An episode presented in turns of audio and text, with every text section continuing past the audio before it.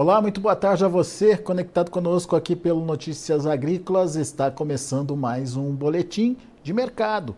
Vamos olhar para o que está acontecendo com a soja lá na Bolsa de Chicago e a notícia não é boa, não.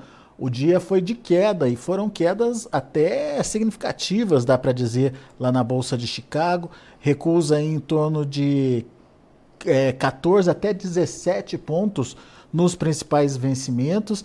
A soja que vinha numa tentativa de recuperação aí nos últimos dias, é, ganhou algum fôlego em algumas sessões, mas acabou devolvendo parte desses ganhos aí na sessão desta quinta-feira. Motivos não faltaram e quem traz os detalhes para a gente é o meu amigo Mário Mariano, está aqui com a gente já, é, diretor da Novo Rumo Corretora. Seja bem-vindo, Mário Mariano. Obrigado por estar tá aqui mais uma vez com a gente, trazendo as informações e ajudando a gente a entender esse sobe e desce do mercado. Afinal de contas, tem motivo para essa queda hoje, né, Mário?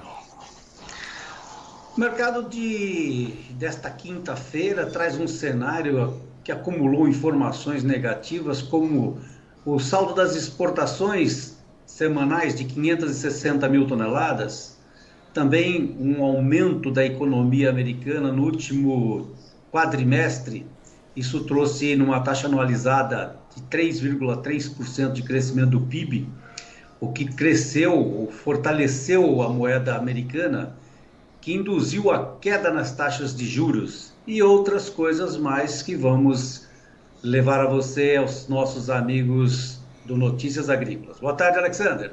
Muito bom, Mário. Boa tarde para você também. Vamos começar com essa é, questão do financeiro aí, né? Que uh, é um fator externo ao da soja, mas que tem esse impacto é, na hora que a gente entende a, a, a correlação aí dessas duas coisas. Mas explica para a gente por que, que essa interferência aconteceu. Você contou aí a questão dos juros, do PIB, enfim, é, mas como é que isso impacta diretamente na formação de preços da soja, Mário? O crescimento econômico no quarto trimestre americano, que impulsionou o crescimento do PIB para 3,3% numa taxa anualizada, muito acima do que o mercado uh, econômico esperava nos Estados Unidos. Isso acaba fazendo com que o dólar se valorize, a taxa de juros naquele país caia e encarece qualquer commodity americana para exportação. Isso, portanto, faz com que o americano perca fator, perca dinheiro, desvaloriza, melhor, valoriza demais, excessivamente o seu sua commodity, e quem está do outro lado, como comprador, acaba pedindo descontos exatamente porque o dólar acaba pressionando o aumento dessa mercadoria ou destas commodities. Com o advento do, do aumento da, da produção americana, eu estou falando como um todo em termos de produto interno bruto, o mercado já entende, inclusive, uma teoria de Jorge Soros chamada teoria da reflexividade. O que, que seria isso? O mercado financeiro, segundo Jorge Soros, ele acredita que quanto mais você fala alguma coisa, ela acaba se concretizando, mesmo não sendo uma verdade. E os mercados de commodities agrícolas nos Estados Unidos vêm tendo essa teoria da reflexividade há algum tempo, pois acredita-se numa produção brasileira de soja grande, uma inverdade, pelo menos nessa nossa, nesse, nosso ano de produção.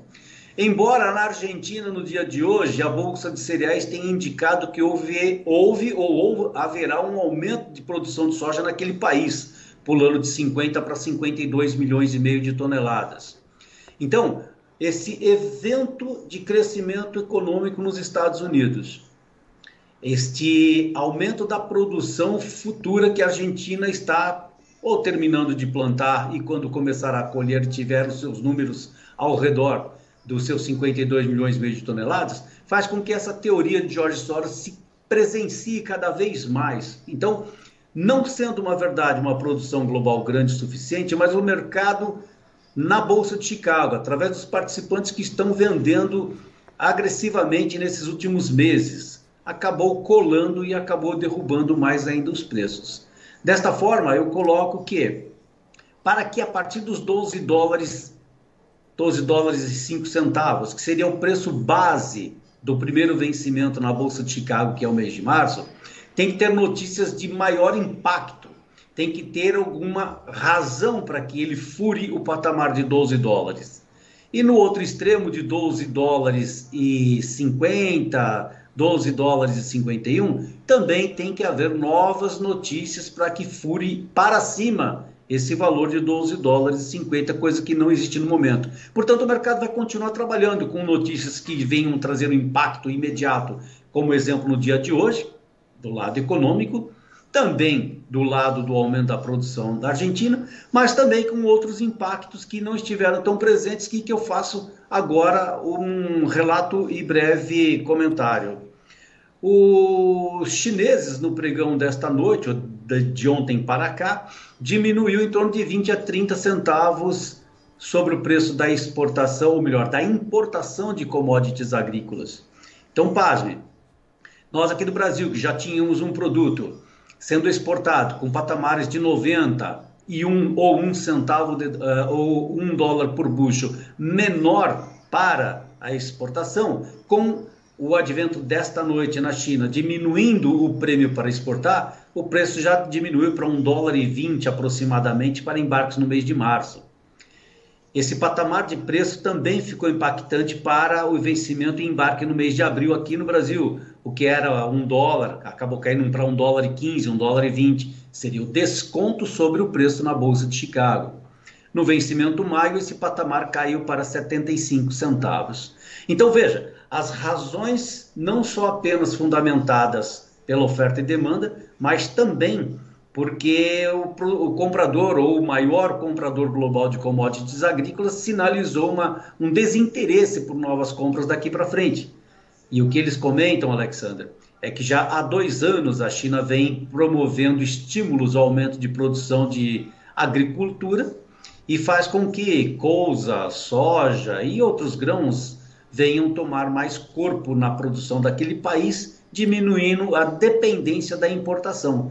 Então, voltando na teoria de reflexividade, o que nós estamos vendo é exatamente isso. Quando alguém começa a vender dizendo que a oferta está grande, aí os outros vão atrás e acabam pressionando os preços.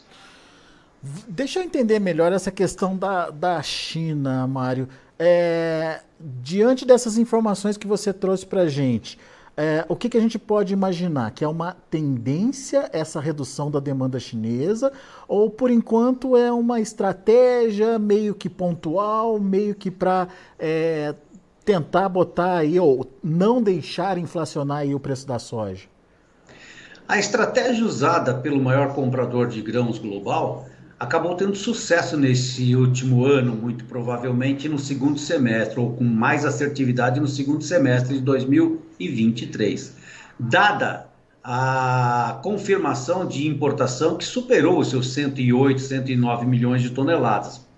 Então, mesmo tendo um volume grande comprado durante o, esses últimos meses, ele conseguiu comprar por preços bem menores do que em 2022 considerando que o volume é grande de compra e que não teve que pagar preços maiores. Por quê? Estados Unidos teve maior presença na exportação, teve recorde de exportação no ano passado, também grande destino dos seu, suas exportações para a China.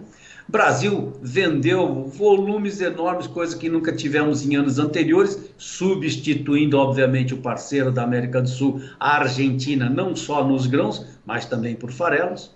E ainda assim, os preços não conseguiram subir na Bolsa de Chicago ou no preço final destino Ásia, sobretudo China. Então, eu penso que sim, existe nesse momento, de alguma maneira, uma estratégia bastante assertiva do maior comprador, indicando que a possibilidade de aumento de demanda daqui para frente, talvez não muito grandiosa, porque é conhecido a nível global que a demanda de farelo para consumo suíno naquele país vem diminuindo. Então, deveriam comprar mais grãos para esmagar, porém para cautelosamente colocar gradualmente esse farelo no mercado chinês, que não está tendo uma demanda de farelo para consumo animal adequado ou tão grande. Então, os estoques acabam sendo regulares e menores naquele país, mas comprando de mão para boca em volume que, quando se necessitar, tomam nos Estados Unidos ou no Brasil. A exemplo disso, nas últimas últimos quatro ou cinco dias, o maior volume que temos visto de brasileiros vendendo para a China, salvo desconhecimento da minha parte, é em torno de um a dois navios diários esta no... Ontem, por exemplo, brasileiros indicaram que venderam um navio para embarque no mês de março. Dois dias atrás, dois navios, um abril e o outro maio. Então veja, essa estratégia de compra dos chineses, enquanto tiver conseguindo comprar no volume determinado, em preços menores e derrubando os preços diariamente, ele vai continuar. Porém, se, como a economia americana crescendo e uma demanda aumentando naquele país, diminuindo a oferta para exportação e também confirmada a produção reduzida do Brasil, que é o maior fornecedor de grãos para a China, e a oferta for reduzida, provavelmente teremos uma reversão de valores. Talvez não na, imediatamente na Bolsa de Chicago, mas nos prêmios da exportação ou de alguma outra maneira, através de farelo ou produto acabado de produto brasileiro, Alexandre. Pois é. É, Para que isso aconteça, é preciso que a soja brasileira esteja competitiva. Nesse momento, a gente ainda não tem volume para é, dizer isso, mas em comparação com a americana, hoje a soja brasileira ainda é competitiva ou atrativa para o comprador, em especial o chinês, Mário?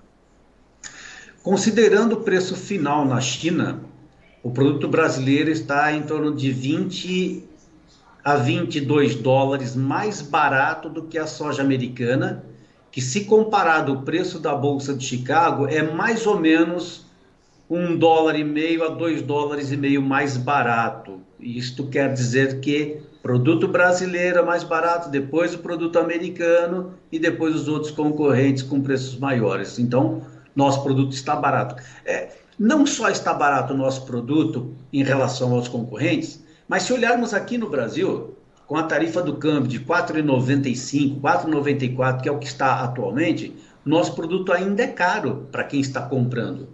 Outrora, mês de novembro e dezembro, quando a taxa cambial ou o dólar aqui no Brasil, dólar comercial, estava negociando em torno de 4,85, 4,90, era mais caro ainda para o comprador do exterior. E os prêmios estavam menores do que hoje. Uhum. Isto quer dizer, portanto, que nós estamos aumentando o desconto na venda, a Bolsa de Chicago está caindo e ainda assim não estamos encontrando demanda suficiente para pagar preços maiores.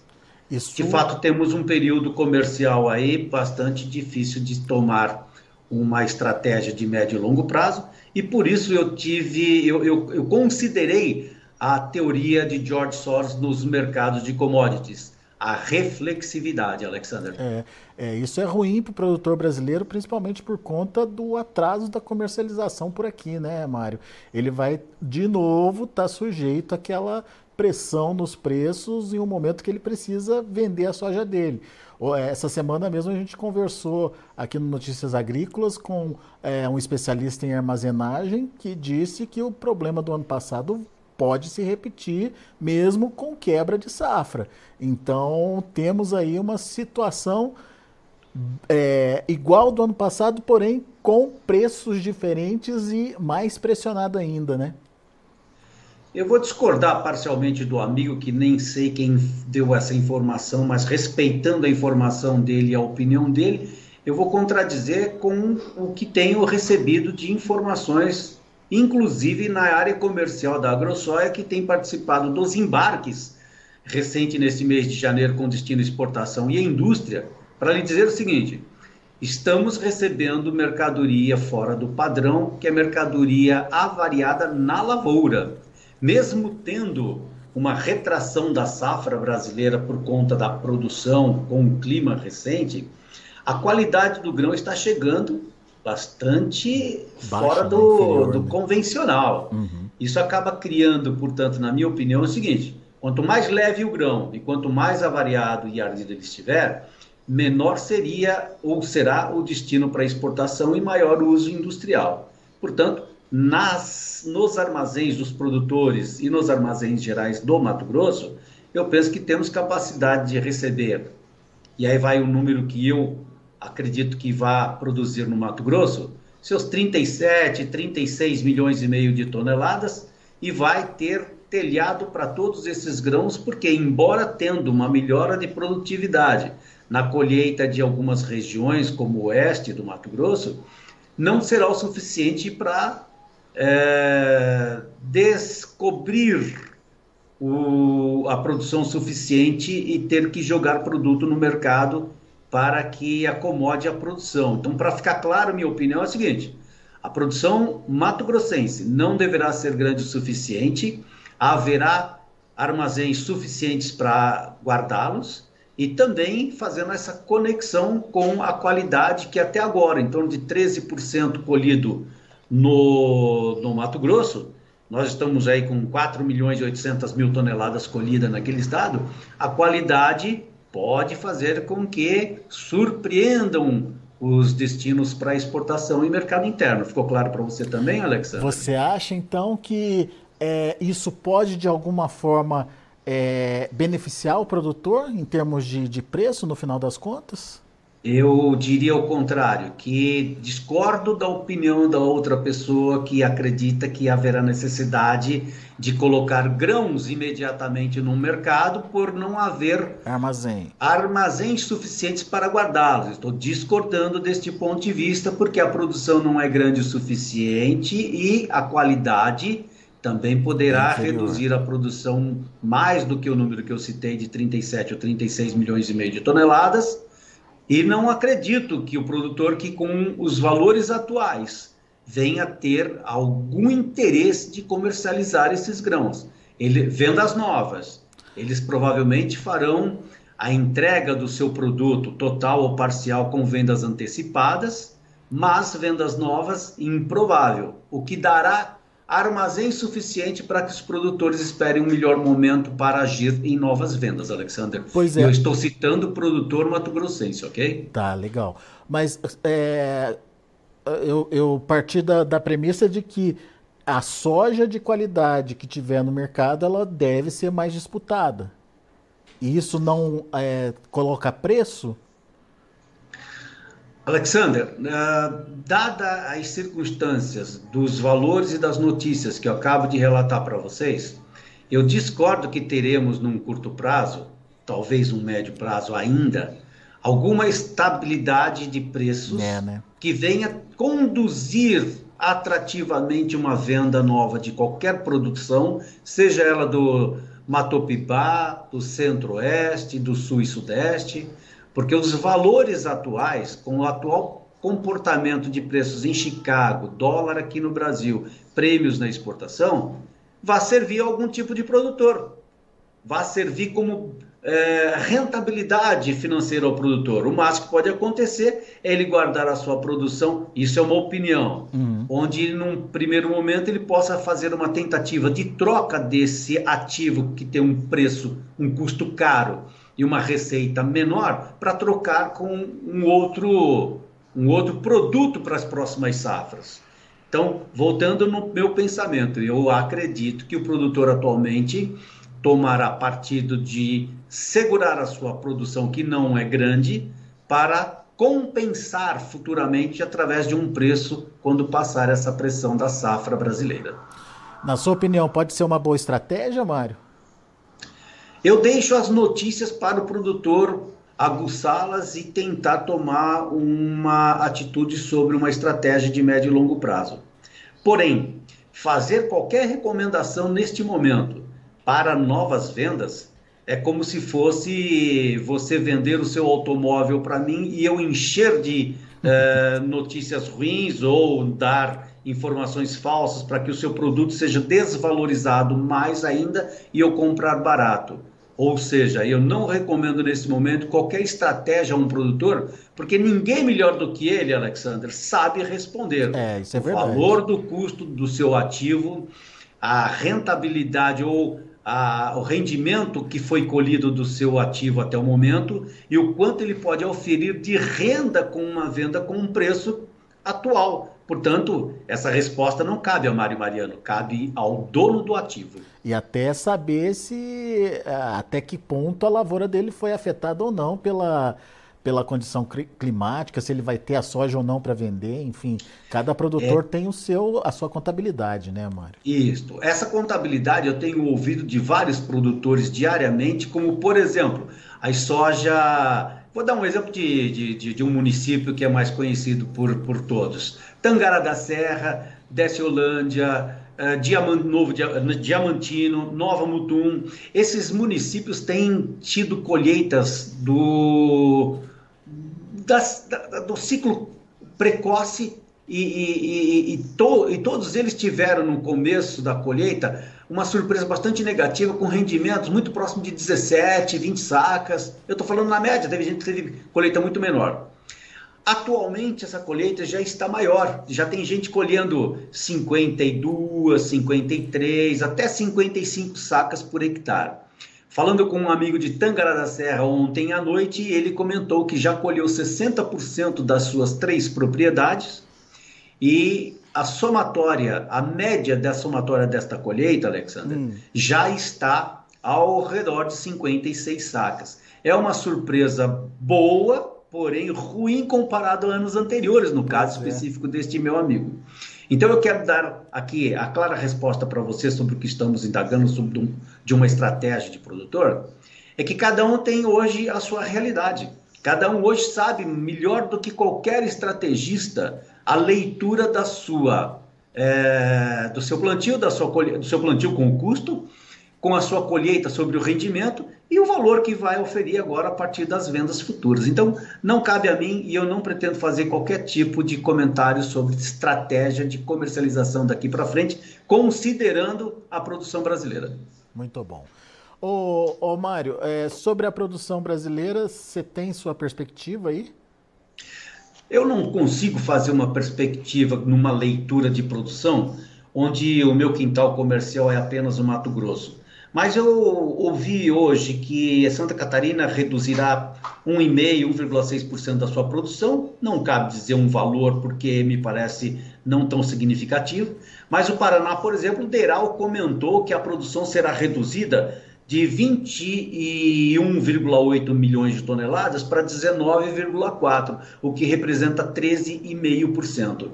Por que eu estou fazendo um comentário sobre a estimativa do Deral? O Paraná, que recebeu boas chuvas, vinha com uma perspectiva de colheita de 22,5, 22,2 milhões de toneladas e agora é, terá uma colheita prevista de 19,2 milhões de toneladas, soma-se a produção reduzida do Mato Grosso, do Goiás. Né? Isso mostra que a produção estimada por vários que são uh, profissionais da coleta de dados no campo e que vivem disso, que indicavam de 43, 143 milhões de toneladas na menor produção que eu vi desde o ano passado, até 150 milhões de toneladas, onde a maioria das informações se concentram, deverá ter um fator negativo que pode não trazer assertividade suficiente para uma estratégia onde o Brasil estará presente com a sua, seus grãos na exportação no atual patamar de preços.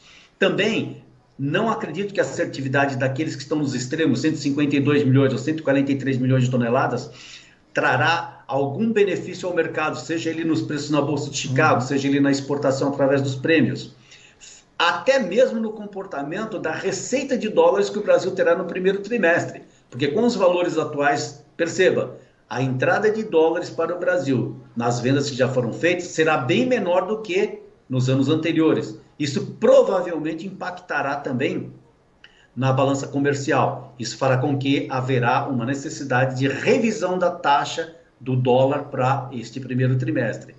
Aí, voltando à resposta para a sua pergunta, depois de tudo isso que eu considero para você, eu não tenho competência de dar uma leitura da produção brasileira em termos quantitativos, Alexander.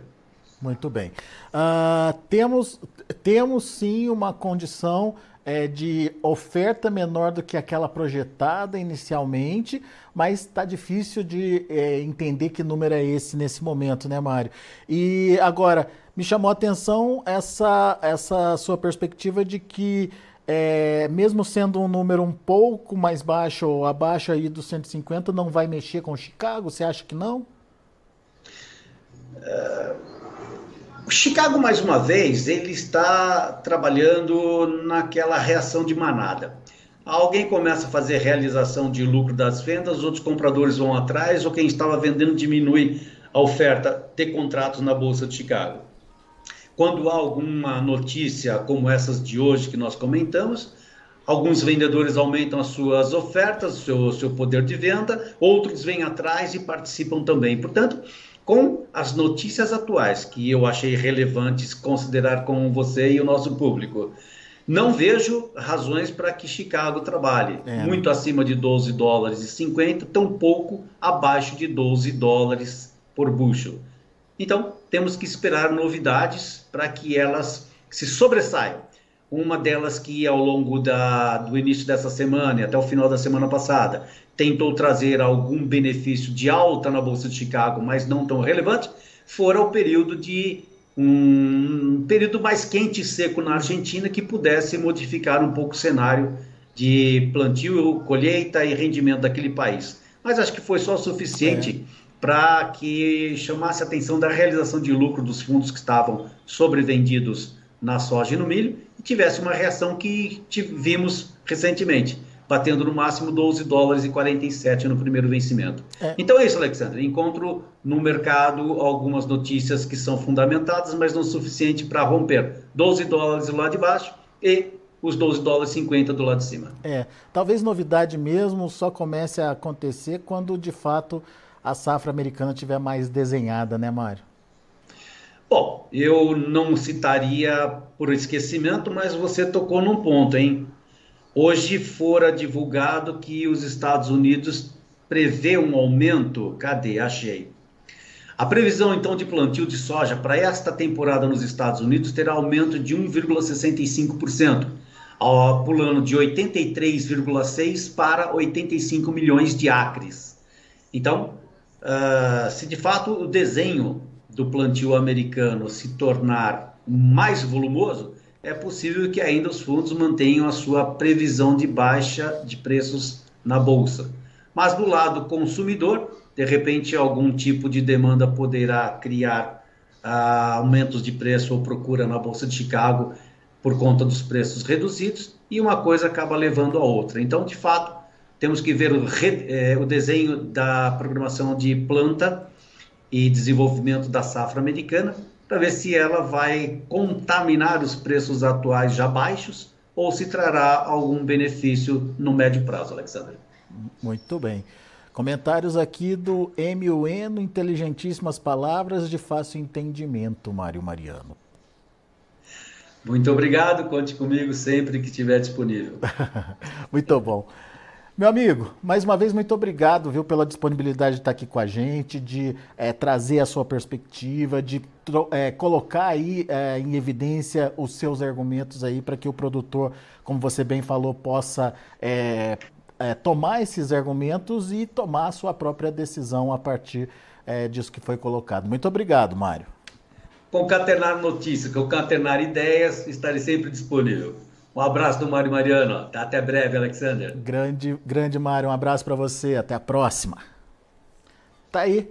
Mário Mariano com a gente aqui no Notícias Agrícolas, trazendo as informações de mercado, é, fazendo aí cenários é, possíveis para a soja e justificando o que está acontecendo com o mercado nesse momento. O Mário acredita que a soja, por enquanto, em função de uma falta de um argumento mais forte aí, deve trabalhar nesse intervalo de 12 a 12,50 lá na Bolsa de Chicago. Mas hoje a queda é, veio principalmente de fatores é, externos aí, no caso a questão financeira pesou bastante, é, a questão da, da, da safra argentina também foi um fator aí que acabou pesando para o mercado e a demanda chinesa mais que é, encolhida aí nesse momento, uh, buscando uma adequação nos preços, tanto no mercado interno quanto para comprar esse produto no mercado internacional.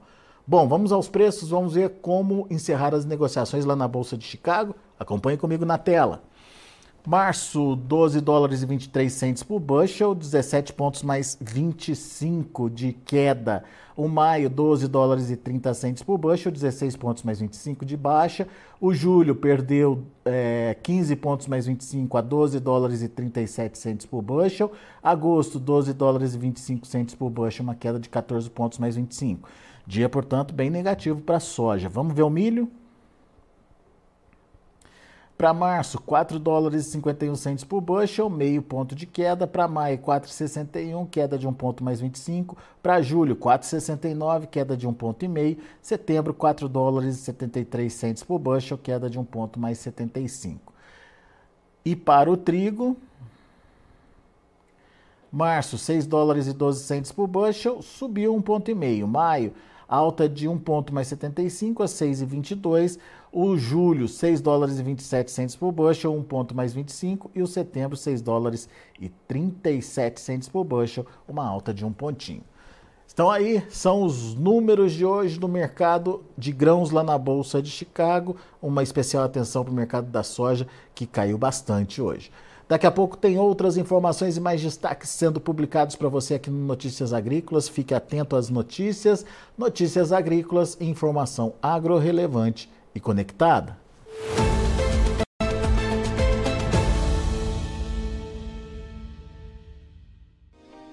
Se inscreva em nossas mídias sociais. No Facebook, Notícias Agrícolas. No Instagram, arroba Notícias Agrícolas. E em nosso Twitter, arroba Norteagri.